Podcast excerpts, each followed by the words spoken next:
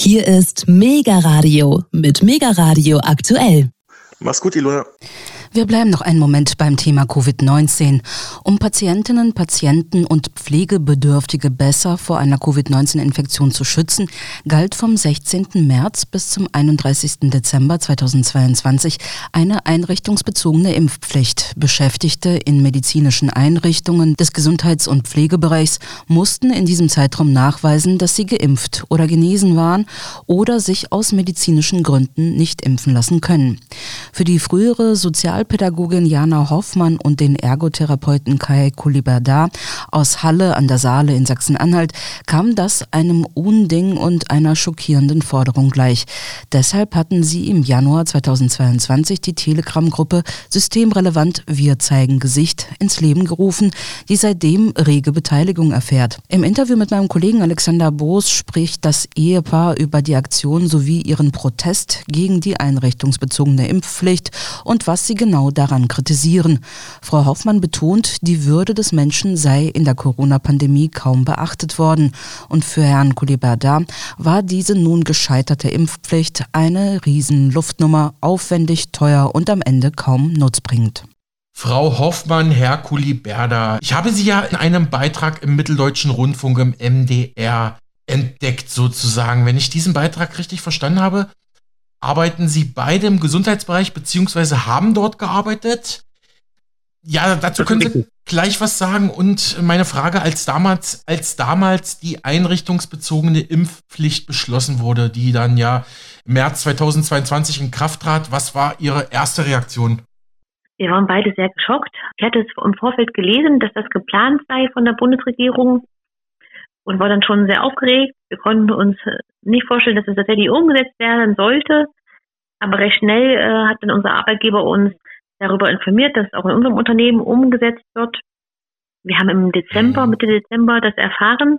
Wir haben äh, im Dezember davon erfahren, dass unser Arbeitgeber das Mitte März umsetzen möchte, über den Newsticker, nicht äh, ein persönliches Gespräch und auch nicht über ein persönliches Anschreiben und waren darüber sehr, sehr ja. entsetzt, schockiert, genau, und konnten das eigentlich gar nicht glauben, dass es tatsächlich äh, umgesetzt werden soll.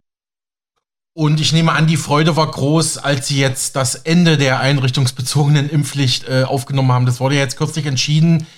Im Prinzip musste sich da damit auch die Politik eingestehen. Das war eigentlich ein riesengroßer Fehler, den wir da gemacht haben. Aber Sie haben sich bestimmt sehr gefreut, oder? Also ich für meinen Teil muss sagen, ich habe da auch verhalten drauf reagiert. Mhm. Weil das war ja dann gut ein Jahr lang, nenn's mal, wir wurden ja drangsaliert, schon im Vorfeld durch die 2G-Regelung. Äh, Am Arbeitsplatz wurden wir ungleich behandelt, dass die un ungeimpften Mit Mitarbeiter mussten andere Maßnahmen durchführen wie die impften Mitarbeiter.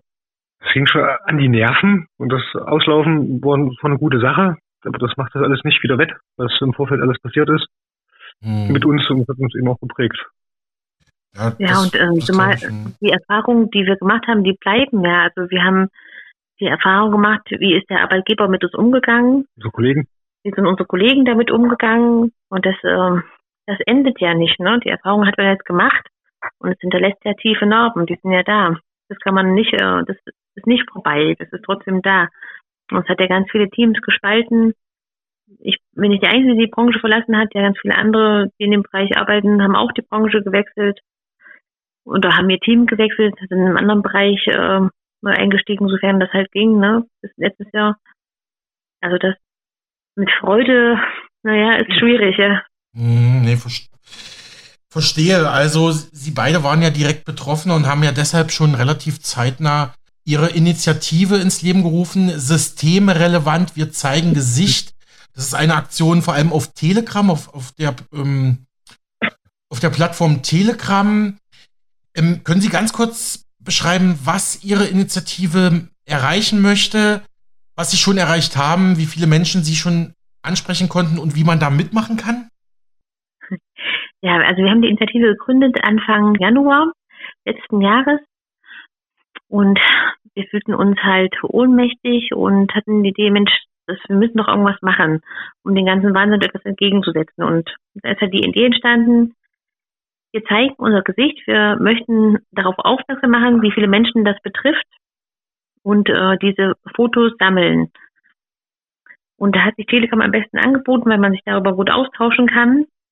und ähm, hatten dann verschiedene Kanäle angeschrieben, die das gestreut haben in ihren Netzwerken, sodass recht schnell sehr viele Menschen sich gefunden haben, die ihr Foto eingeschickt haben und auch von der Einrichtung Impfpflicht betroffen waren, aus sämtlichen Bereichen in verschiedenen Regionen Deutschlands. Genau. Und ähm, ja, Ziel war es, einem die Fotos zu sammeln und äh, daraus ergeben hat sich dann auch, dass man sich ausgetauscht hat über den Telegram-Kanal, konnten wir uns austauschen und sehr, sehr vielen Menschen hat das eine große Hilfestellung gegeben. Also das war ist dann daraus entstanden. Das war gar nicht das ursprüngliche Ziel, aber ganz viele Menschen haben sich dann bedankt bei uns und waren sehr froh, dass es diesen Kanal gibt und dieser Austausch möglich war. Ja, und was ist daraus weiterhin entstanden? Wir haben dann sehr viele Fotos zusammenbekommen, auch sehr berührende Videos.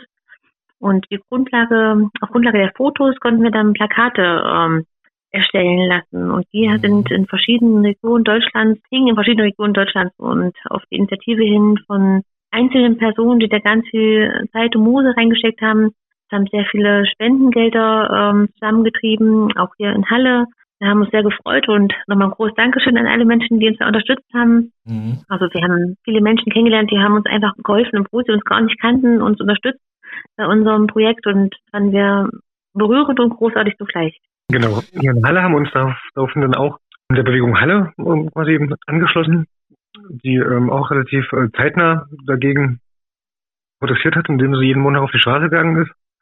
Und über die Bewegung Halle konnte man dann auch äh, viele Kontakte knüpfen, von Layoutern über Kontakte zu Medien. So ist das Ganze relativ zügig gewachsen und hat auch uns äh, viel Kraft gegeben, so dass man sich nicht so isoliert fühlt. Mhm. Und in ganz vielen anderen Branchen, von, von Hebammen, Ärzte, Zahnärzte, sämtliche Therapeuten, Darüber hinaus sind wir dann auch jetzt mittlerweile in einem überregionalen Netzwerk aktiv, um gemeinsame bundesweite Aktionen zu planen und einfach generell darauf aufmerksam zu machen. Mhm. Also ich erkläre es nochmal, wer es jetzt noch nicht gesehen hat, systemrelevant, wir zeigen Gesicht im Prinzip, haben dort ähm, ja Mitarbeitende, Mitarbeiterinnen, Mitarbeiter aus dem Pflegebereich, aus dem Gesundheitsbereich ihnen Fotos zukommen lassen mit Texten, was die Menschen direkt erlebt haben damals. Ne? Also als die einrichtungsbezogene Impfpflicht kam, ähm, wirklich teilweise herzzerreißende Geschichten hat man auch gelesen. Aber wenn Sie sagen jetzt sogar überregional, Sie planen da sogar noch eine bundesweite Aktion sozusagen? Oder wenn ich da nachfragen darf? Weil ist ja schon was sagen zu können. Also keine spezielle Aktion, aber unser Logo ist, ähm, ist ein Zusammenschluss von mehreren Initiativen. Wir auch auf diversen Transparenten vertreten. Und das bundesweit ist, stehen wir auch vorrangig über Telegram in, in Kontakt, sprechen eben ab, wo, wo ist eine Demo, wo ist eine, eine, Veranstaltung, wo können wir uns treffen, wo können wir uns beteiligen. Also jetzt keine ähm, spezifischen Aktionen jetzt aktuell, aber ähm, wir stehen im regen Austausch mit, mit vielen anderen äh, Initiativen und, und Netzwerken. Wir stimmen uns da ab und tauschen uns aus. Mhm. Frau Hoffmann, Herr Kuliberda, Sie beide waren ja auch schon auf vielen Demonstrationen und Protestzügen gegen die einrichtungsbezogenen Impfpflichten. Sie waren viel auf der Straße auch unterwegs. Wenn Sie dazu vielleicht noch ein bisschen was sagen wollen? Ja, ja das stimmt, genau. Ja, äh, auch für uns äh, wichtig äh, zu sehen, dass es viele Menschen gibt, die so denken wie wir und gleich fühlen wie wir und man eben nicht alleine mit seiner Meinung dasteht. Was ja immer so in den Medien suggeriert wurde, dass es nur mhm. wenige Ausnahmen ja. gibt, die der anderer Meinung sind, aber das war eben nicht so, ne? Genau, die sind auch als, als Spinner informiert worden das war eine große Entlastung, dann auch Personen zu sprechen, die unser Wertesystem auch teilen und das eben nicht okay finden. Mhm. so sind wir dann seit annähernd zwei Jahren jeden Montag mit Gleichgesinnten montags hier in Halle auf der Straße und protestieren. Mhm. Laut. Auch die Montagsdemos da mitgenommen, ja, verstehe.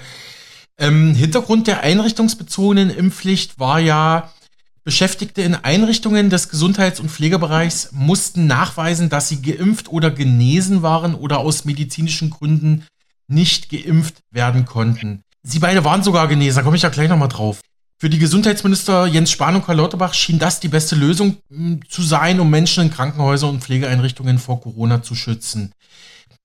Zwei Fragen dazu. Wie, be wie beurteilen Sie diese Argumentation? Und Sie waren ja beide auch zu dem Zeitpunkt genesen, als das eintraf, sozusagen, diese, diese Forderung. Genau, das, das war, ja. das war aber, aber witzig, also für, für uns beide. Ja, das äh, spielt ja dann zeitgleich mit rein mit der Verkürzung des genesenen Status und das hat sich ja, das war ja sehr fluide und mannigfaltig auf der Verordnung geändert worden und welche Voraussetzungen es gab. Das hat sich ja dann auch fortgesetzt mit wie viel Impfung brauchst du denn eigentlich?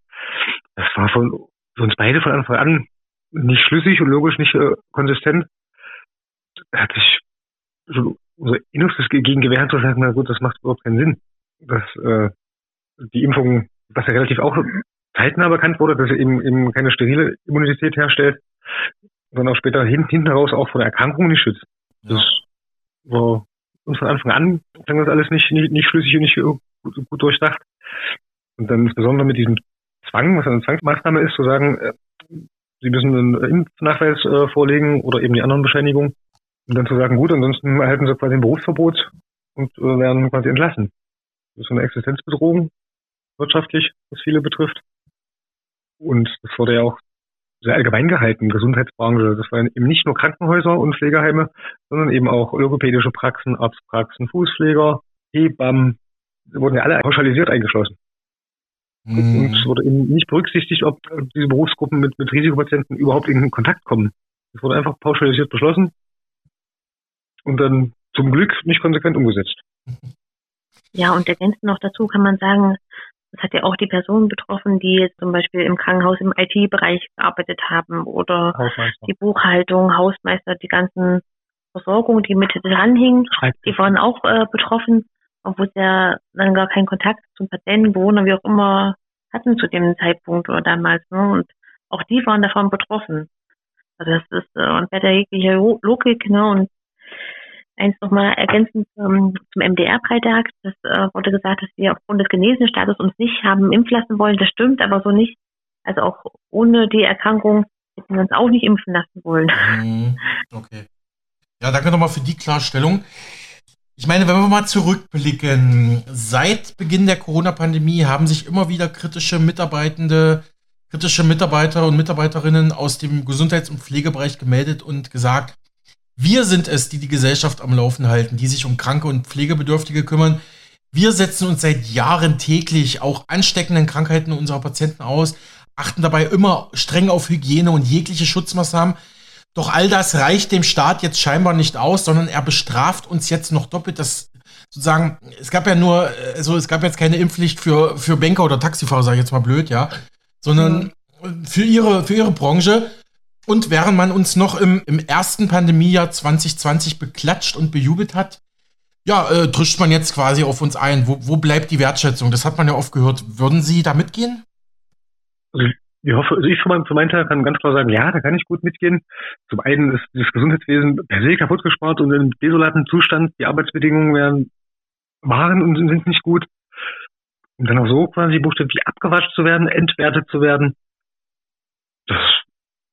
Schon ein Ding. Das hat halt die Gesellschaft kaum interessiert, beziehungsweise wurden jedweder andere Meinungen und auch diffamiert. Wurde überhaupt nicht zugelassen, dass dann ein kritischer Dialog dazu entstehen kann. Mhm, ja. Eben auch ähm, Fachpersonen, sei es Wissenschaftler, Forschende, Ärzte, jeder, der von diesem, sagt man so schön, von diesem gängigen Narrativ abweichen oder abgewichen sind, die wurden ja vorgeführt und eben auch, wie gesagt, diffamiert. Ja, und ähm, Wertschätzung haben wir durch dieses Gesetz gar nicht erfahren, weil alles andere, was vorher geleistet wurde, spielte zu dem Zeitpunkt überhaupt keine Rolle mehr. Also egal, wie lange man in dem Bereich gearbeitet hat, egal, wie man seine Arbeit gemacht hat, egal, welchen Bezug man zu den Klienten hatte, Patienten, wie auch immer, das spielte alles keine Rolle mehr, sondern die Frage war nur noch, wie ist der Impfstatus? Und äh, das sagt ja schon sehr viel aus. Und mhm ja, das war für mich persönlich auch eine sehr, sehr schlimme Erfahrung, dass das das alleinige Mittel ist, was zählt und alles andere ist außer Kraft gesetzt. Also das ist für mich sehr schlimm, eine sehr schlimme Erfahrung und auch der Umgang dann halt äh, vom Arbeitgeber, wie er sich uns gegenüber verhalten hat und auch die Kollegen, wie sie es mitgetragen haben zum Teil. Das hat eine große Enttäuschung hinterlassen dem bereits erwähnten Beitrag von MDR Sachsen-Anhalt, ähm, wo sie beide kürzlich zu sehen waren, der auch mich auf ihre Arbeit erst überhaupt, überhaupt erst aufmerksam gemacht hat. In dem Beitrag hieß es, Eigentlich ist Jana Hoffmann Sozialpädagogin. Sie hat mit psychisch Kranken gearbeitet. Sie war Bezugsperson, Vertraute, Therapeutin. Sie kannte ihre Schützlinge gut. 17 Jahre lang war sie im medizinischen Bereich in Halle beschäftigt. Dann kam die einrichtungsbezogene Impfpflicht. Frau Hoffmann, Sie sagten daraufhin im MDR, Sie hatten einen sehr guten Draht zu Ihren Patienten und Klienten gehabt und Sie empfanden die damaligen Rahmenbedingungen als sehr belastend. Frau Hoffmann, könnten Sie das für unseren Sender und für unsere Hörerschaft noch mal kurz, ja, nacherzählen, noch mal kurz beschreiben, wie das war für Sie? Ja, also ähm, es gab eine unterschiedliche Behandlung zwischen den, also es gab eine Differenzierung zwischen dem geimpften Personal und dem ungeimpften Personal. Die ungeimpften Personen mussten eine Zeit lang öfters testen als die geimpften Mitarbeiter. Und ja, das zum Teil auch unter Kontrolle. Dann wurden wir zum Teil von äh, geimpften Mitarbeitern kontrolliert und mussten unter dem Vier-Augen-Prinzip uns testen. Das fand ich sehr belastend. Das fand ich sehr schlimm. Ja, also diese Ungleichbehandlung konnte ich nicht nachvollziehen. Und ja, am Ende waren es diese Maßnahmen, die da ergriffen wurden, die mich dann auch dann so bewegt haben, eine Kündigung einzureichen. Genau, Sie haben Sie haben Ihren Job dann aufgegeben. Sie arbeiten jetzt in einer anderen Branche, Frau Hofmann, wenn ich es richtig ähm, in Erinnerung habe. Aber Herr Kuliberda, genau. Sie sind weiterhin als Ergotherapeut beschäftigt, ne? Genau, ich habe das buchstäblich aus, ausgesessen. okay. Ähm, ja. Stand dann auch mit dem Gesundheitsamt in Kontakt. Genau, und also genau, ich bin noch äh, dort, genau. Ich habe äh, das quasi ausgesessen und arbeite nach wie vor dann noch sehr gerne mit dem äh, Klientel. Und es hat nur noch eine gewisse Befangenheit mit, den Kollegen, die das eben auch so toleriert haben und zum Teil gut geholfen haben. Also ich arbeite seit 13, jetzt fast 14 Jahre in dem Bereich und auch mit vielen Kollegen sehr lange zusammen. Das war schon bitter, dass so die Kollegen einen hätten auch einfach gehen lassen, um sich dann dafür einzusetzen. Mhm. Herr Kuliberda, Sie sagten ja dem MDR als Ergotherapeut, dass die einrichtungsbezogene Impfpflicht auf keinen Fall notwendig gewesen wäre oder gewesen war. Auch diese Ungleichbehandlung im Gesundheitswesen entziehe sich ihrem Verständnis. Sie plädierten zum Beispiel dafür, sie schlugen vor, dass sich zum Beispiel auch geimpfte Mitarbeiter hätten testen lassen müssen, weil ja bekanntermaßen auch Geimpfte das Coronavirus übertragen, haben sie gerade gesagt. Somit lasse sich ein Schutz vulnerabler Personengruppen mit dieser Regelung nicht begründen. Wenn Sie das nochmal für unsere Hörerschaft kurz erklären könnten? Ähm, genau, dazu stehe ich auch nach wie vor. Zum einen äh, denke ich, wenn es tatsächlich um, um den Schutz von alten, kranken, sehr gefährdeten Personengruppen gegangen wäre, hätte ich da nicht unterschieden. Dann hätte ich als Gesundheitsminister und Gesundheitsamt gesagt, gut, alle Personen, die mhm. dort tätig sind, äh, testen sich jeden, jeden Tag, tragen äh, Schutzkleidung bestmöglich. Das war eben nicht der Fall. Das war, zu meinem Empfinden ging es von Anfang an äh, nur darum, diese Impfungen zu bewerben und durchzusetzen. Dass die geimpften Kollegen, die hatten eben wesentlich einfache Arbeitsbedingungen und den Ungeimpften wurde es buchstäblich sehr schwer gemacht, indem sie eben unter anderem im Vollschutz arbeiten mussten, sich jeden Tag testen mussten und die geimpften Kollegen nicht. Mhm. So, damit bekannt werden, dass eben keine sterile Immunität erzielt wird, wurden die Maßnahmen nicht angepasst. Es, es blieb dabei, dass ich mich beispielsweise jeden Tag testen musste und, und die Kollegen nicht. Mhm. Genau, und äh, dafür war dann äh, für mich klar, es geht äh, mitnichten um, um den Schutz von vulnerablen Personengruppen, es geht eigentlich nur allein um diese Impfung an Mann und die Frau zu bringen.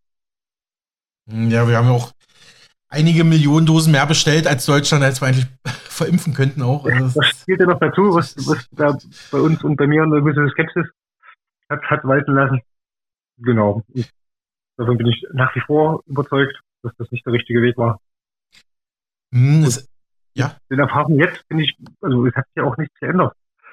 Mit äh, oder ohne Impfpflicht. Jetzt ist die Impfpflicht ausgelaufen. Und es passiert ja nicht in den Pflegeheimen und Krankenhäusern, dass jetzt plötzlich ganz viele sterben oder da ein Rieseninfektionsgeschehen ist. Das war eine riesengroße Luftnummer, die aufwendig war, teuer war, riesen bürokratischer Aufwand und eine äh, enorme Belastung für die äh, betroffenen Kolleginnen und Kollegen. Hm. Interessant, weil Sie gerade gesagt haben, Herr Kuliberda, wenn Sie Gesundheitsminister gewesen wären, weil es ist auch eine häufige Frage, die ich meinen Interviewpartnern stelle, wenn Sie Berater der Bundesregierung wären. Ne? Wie, Frau Hoffmann, äh, Herr Kuliberda, wenn Sie beide im Gesundheitsministerium in der Bundesregierung etwas zu sagen gehabt hätten, wie, wie hätten Sie die die Corona-Pandemie angegangen? Welche Schutzmaßnahmen hätten Sie empfohlen? Ich weiß, schwierige Frage, aber ich versuche es einfach mal. naja, was während der Pandemie ähm, da überhaupt nicht beachtet wurde, finde ich, die Würde des Menschen.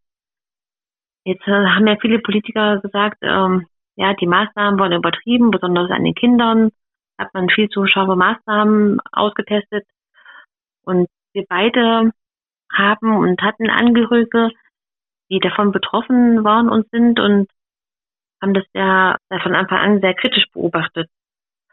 Also wir haben es miterlebt, wie es den Kindern geht, in den Schulen, im Kindergarten, was da gemacht wurde. Wir haben miterlebt, wie es den Großeltern geht in der Einrichtung im Heim. Und das fanden wir ganz, ganz schlimm. Und auf keinen Fall hätten wir zugelassen, dass solche Maßnahmen ergriffen werden und solche Maßnahmen umgesetzt werden als Gesundheitsminister, Ministerin. Mhm. Herr Kuliberda, nochmal. Genau, nur da äh, schließe ich mich auch an und nach dem einfachen Grundsatz, viel hilft nicht viel. Ich glaube, es hätte tatsächlich tagtäglich ein Abwägen der Maßnahmen ähm, hätte stattfinden müssen, um, um zu gucken, was ist effektiv, was bringt tatsächlich was. Und eben auch zu gucken, also so erwähnten Grundrechtseinschränkungen, die müssen schon hand- und, und, und, und sattelfest müssen die begründet sein.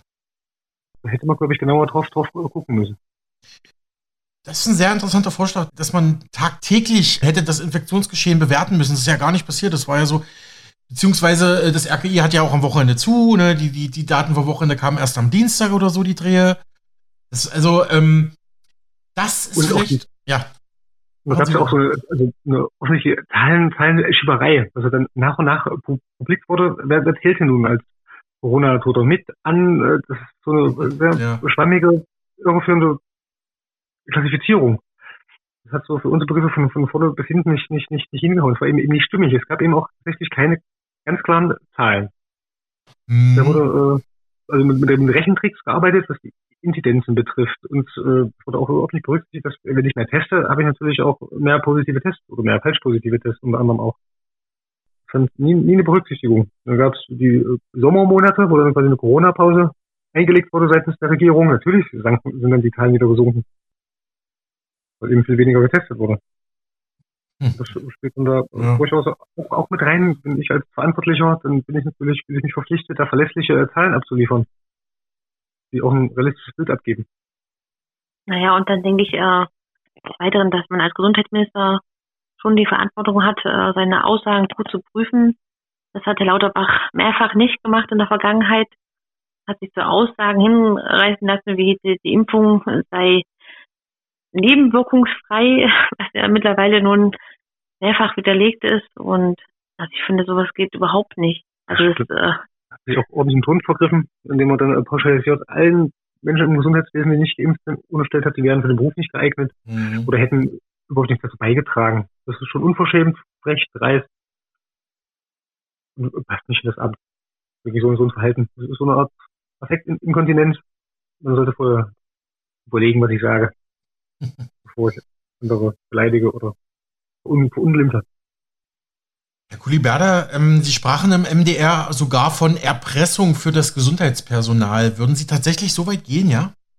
Also was jetzt die einrichtungsbezogene also, Impfpflicht angeht, ja. Genau. Also, also in meinem Verständnis hieß es, ähm, entweder du lässt dich impfen oder du bist dein Job los und kannst in der Branche nicht mehr arbeiten. Das heißt, demzufolge verliere ich mein Einkommen und meine Existenz.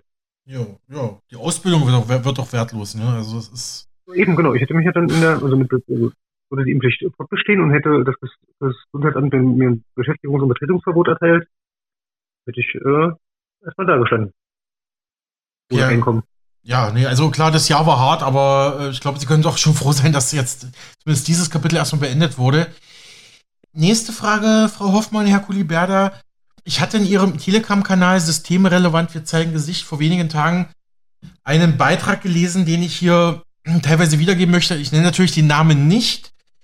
Die Dame schrieb, ich bin niedergelassene Zahnärztin und wir waren mit die Ersten, die geimpft werden sollten. Ich weiß noch, dass ich heulend in der Praxis saß, weil ich mich komplett überfordert und überrannt fühlte und mich aus Unsicherheit nicht impfen lassen wollte, weil ich nicht wusste, was ist das für ein Impfstoff.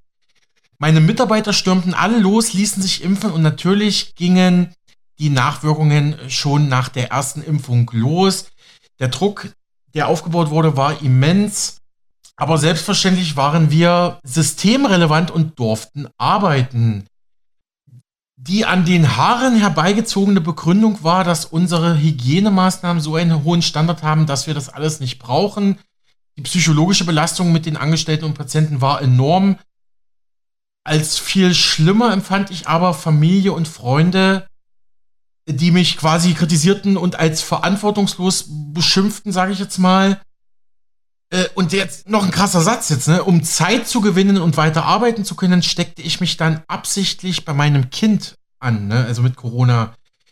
Überlegt euch mal, wie perfide das ist. Ich mache mich mühevoll mit Absicht krank, damit ich als Genesengeld und weiterarbeiten kann. Tja, und das Ende vom Lied. Also sie spielt ja auf die Nachwirkungen der Impfung an Autoimmunerkrankungen, Gürtelrosen, Meningitis, plötzliche Todesfälle, Herzprobleme, unklare Schleimhautentzündungen. Die Anamnesen bei den Patienten wurden immer gruseliger. Mein Urvertrauen war weg. Ich bin sehr zynisch geworden. Ich glaube nichts mehr. Ähm, ja, äh, schon, also sowas liest man halt auch bei Ihnen. Das sind wirklich Erfahrungsberichte von Mitarbeitern aus dem Pflege- und Gesundheitsbereich. Hm. Ja, und das ist keine kein Einzelfall. Also ich glaube, sie hat da ganz, ganz viel aus dem Herzen auch gesprochen, ja, wie es ihr geht. Das haben sehr viele geschrieben und sie haben ja selber die Erfahrung auch gemacht. Genau, und es heißt ja so schön, wer einmal zweifelt, kann damit nicht mehr aufhören. Durch diese Erfahrungen sind wir auch generell eher viel, viel kritischer und skeptischer geworden, was so die Regierenden betrifft und so manche Entscheidungen und insbesondere die öffentlich-rechtlichen Medien mhm. zeichnen ja in der Regel monologisch immer dasselbe Bild und da sind wir auch durchaus viel kritischer und hinterfragen da vieles viel mehr, was vorher eben nicht der Fall war. Also wir sind zum einen kritischer gegenüber der Politik geworden, aber es hat auch einen tiefen Riss durch die Gesellschaft gegeben und der Blick auf die Gesellschaft ist tatsächlich ein anderer geworden. Also ich hätte nie gedacht, dass eine Gesellschaft diese Entscheidung mitträgt, dass es wieder zur Ausgrenzung kommt dass Menschen ausgegrenzt werden, dass 2G möglich ist. Das hätte ich nie für möglich gehalten und mhm. da ist eine große Enttäuschung da. Mhm, also waren viele berührende ähm, Erfahrungsberichte dabei, die uns erreicht haben. Von wirtschaftlicher Not über tatsächliche Kündigung, dass der Arbeitgeber schon im Voraus einen Gehorsam schon Mitarbeiter freigestellt hat oder gekündigt hat. Das ist natürlich ein Einschlag in der Lebensplanung, das muss man aushalten. Und alles nur begründet mit einer Impfung, die ja mit, mitnichten als erprobt gilt.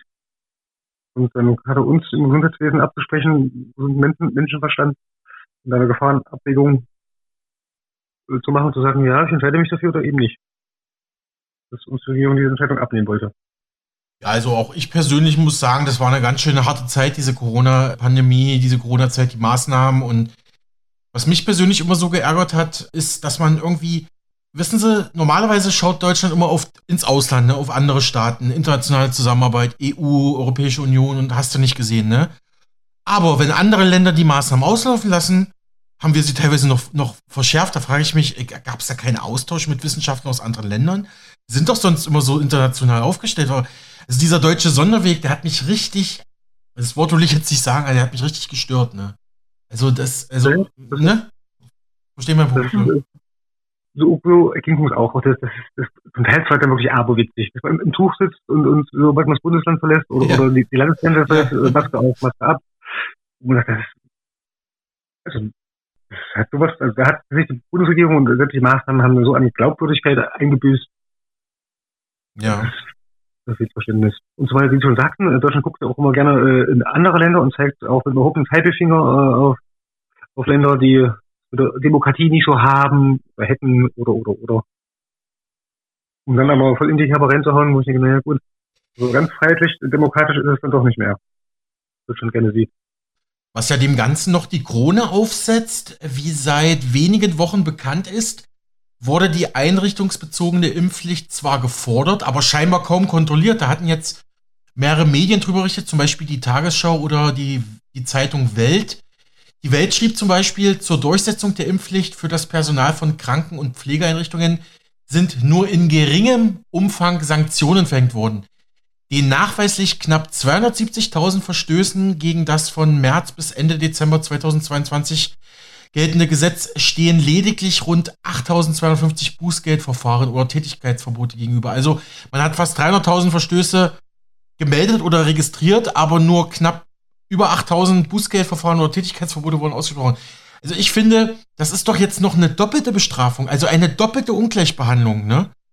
Also wissen Sie, was ich meine? Also ähm, ja, eben. manche, manche fallen durchs Raster, manche nicht, ja. Also, hm. Genau, man hatte Pech im falschen Bundesland leben oder in der falschen Stadt, die das rigoros verfolgt haben. Das ist eine Riesensauerei. Das muss ich so ganz, ganz klar benennen. Ja. Mhm. Man muss auch dazu sagen, dass die Gesundheitsämter total überfordert waren mit diesem Gesetz. Die hatten ja ohnehin schon, kamen sie an ihre Grenzen aufgrund der ganzen Maßnahmen, die getroffen wurden, waren sie ja eh schon ausgelastet. Und dann sollte das noch umgesetzt werden. Und man kann es ja einfach mal sich kleiden, was das bedeuten würde. Mit der Hochrechnung auf einer Plakatenschein drauf, 120.000 Menschen würden dann wegfallen. Das ist aber noch eine sehr geringe Zahl. Das wäre die ganz wahrscheinlich viel, viel mehr gewesen. Wer hätte das denn äh, dann ausbaden müssen? Wie hätte es denn umgesetzt werden sollen? Also das würde ja bedeuten, dass die ohnehin schon in Krankenhäusern viel zu knappe Personaldecke noch dünner geworden wäre. Das äh, wissen doch die Arbeitgeber auch. Das wissen die mhm. doch.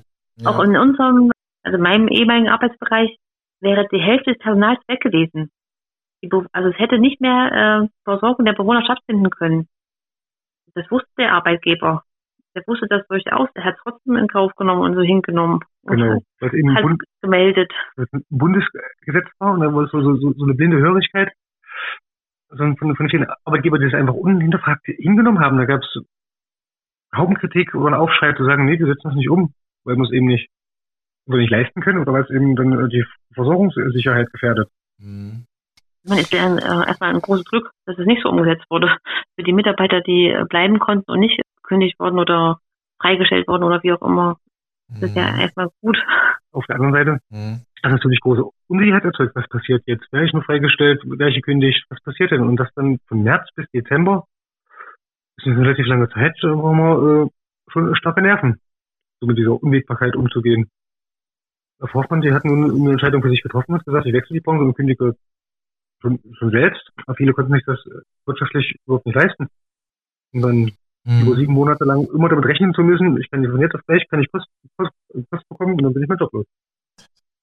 Ja, was bedeutet ja, das für Familien, die ja. Kinder erziehen, die ein Haus abzubezahlen haben, wo beide womöglich noch äh, in dem Bereich arbeiten, so wie bei uns, das äh, wäre das aus. Ja, für mich war recht schnell klar, dass ich das nicht äh, mitmache.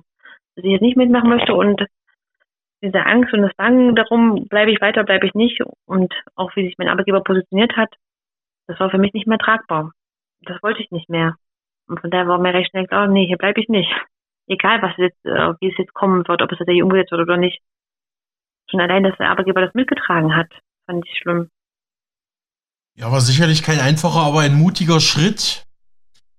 Also, wenn man mich sehen könnte, ich schüttle ja teilweise wirklich nur mit dem Kopf. Ne? Also, das ist. Darum, darum wollte ich Sie auch zum Interview einladen, um da auch mal die Betroffenen selber zu Wort kommen zu lassen.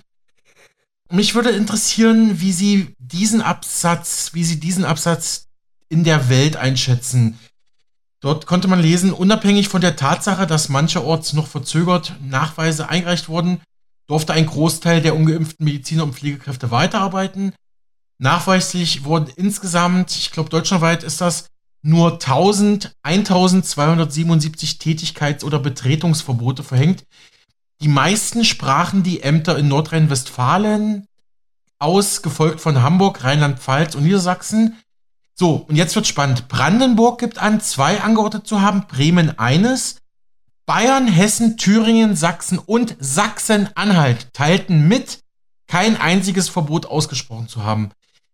Ähm, okay, ich glaube, ich habe es richtig verstanden, weil meine ursprüngliche Frage war ja, war das jetzt kein Berufsverbot gegen Frau Hoffmann in Halle und damit in Sachsen-Anhalt? Aber gut, Sie sind ja freiwillig vorher gegangen, ne? muss man ja sagen. Ja, es, äh, bei mir war es dann auch kein Berufsverbot. Ich hätte ja als Sozialarbeiterin ja womöglich auch in einem anderen Bereich eine Anstellung finden können. Aber für äh, Krankenpfleger, Krankenschwestern, für die wäre es tatsächlich sowas, wäre es im Berufsverbot gleich gekommen, weil sie hätten nirgendwo eine Anstellung finden können. Mhm. Ja, äh, Herr Kuliberda, Frau Hoffmann, ich habe jetzt ja abschließend noch eine Frage. Das habe ich gerade heute zufällig entdeckt, und zwar im alternativen Printmagazin 4. Und zwar gibt es ein neues Buch, das die Ärztinnen und Ärzte für individuelle Impfentscheidung ja empfehlen, beziehungsweise da auch mitgearbeitet haben. Das Buch trägt den Titel Die Corona-Impfpflicht ist das falsche Instrument, ist, glaube ich, am 17. Januar 2023 erschienen, auch als E-Book und ähm, ein früherer Kollege von mir war dafür die vier vor Ort und hat darüber berichtet, Berichte über die Folgen der einrichtungsbezogenen Impfpflicht, fast ein neues Buch zusammen, das jetzt in Berlin vorgestellt wurde. Darin schildern Menschen, die im Gesundheits- und Pflegebereich tätig sind und, und waren, tätig sind und waren, was die im Dezember 2021 beschlossene Corona-Impfpflicht für sie bedeutete bis zum Berufsverbot. So kommentierte eine der Betroffenen, unfassbar, was die Politik mit uns macht. Oder auch äh, Sätze wie mein Körper, meine Entscheidung kann man darin lesen. Und der Verein Ärztinnen und Ärzte für individuelle Impfentscheidung informierte auf dieser Veranstaltung in Berlin auf unseren Aufruf hin, Beschäftigte im Gesundheitswesen mögen uns ihre Geschichte angesichts des drohenden Berufsverbotes schildern, erreichten uns mehr als 1000 ergreifende Zusendungen. Also die haben im Prinzip dasselbe gemacht wie Sie mit, mit äh, systemrelevant, wir zeigen Gesicht, ja. Ich weiß nicht, haben Sie von dem Buch gehört? Wollen Sie dazu was sagen? Nein, das ist ja relativ frisch, wenn es am 17. Januar veröffentlicht wurde. Äh, aber das ist eine gute Buchempfehlung. Das werden wir uns bestimmt ja. zu Gemüte führen. Soweit die frühere Sozialpädagogin Jana Hoffmann und der Ergotherapeut Kai Kuliberdar aus Halle an der Saale zu ihrer Kritik an der mittlerweile beendeten einrichtungsbezogenen Impfpflicht. Mit ihnen hat mein Kollege Alexander Boos gesprochen.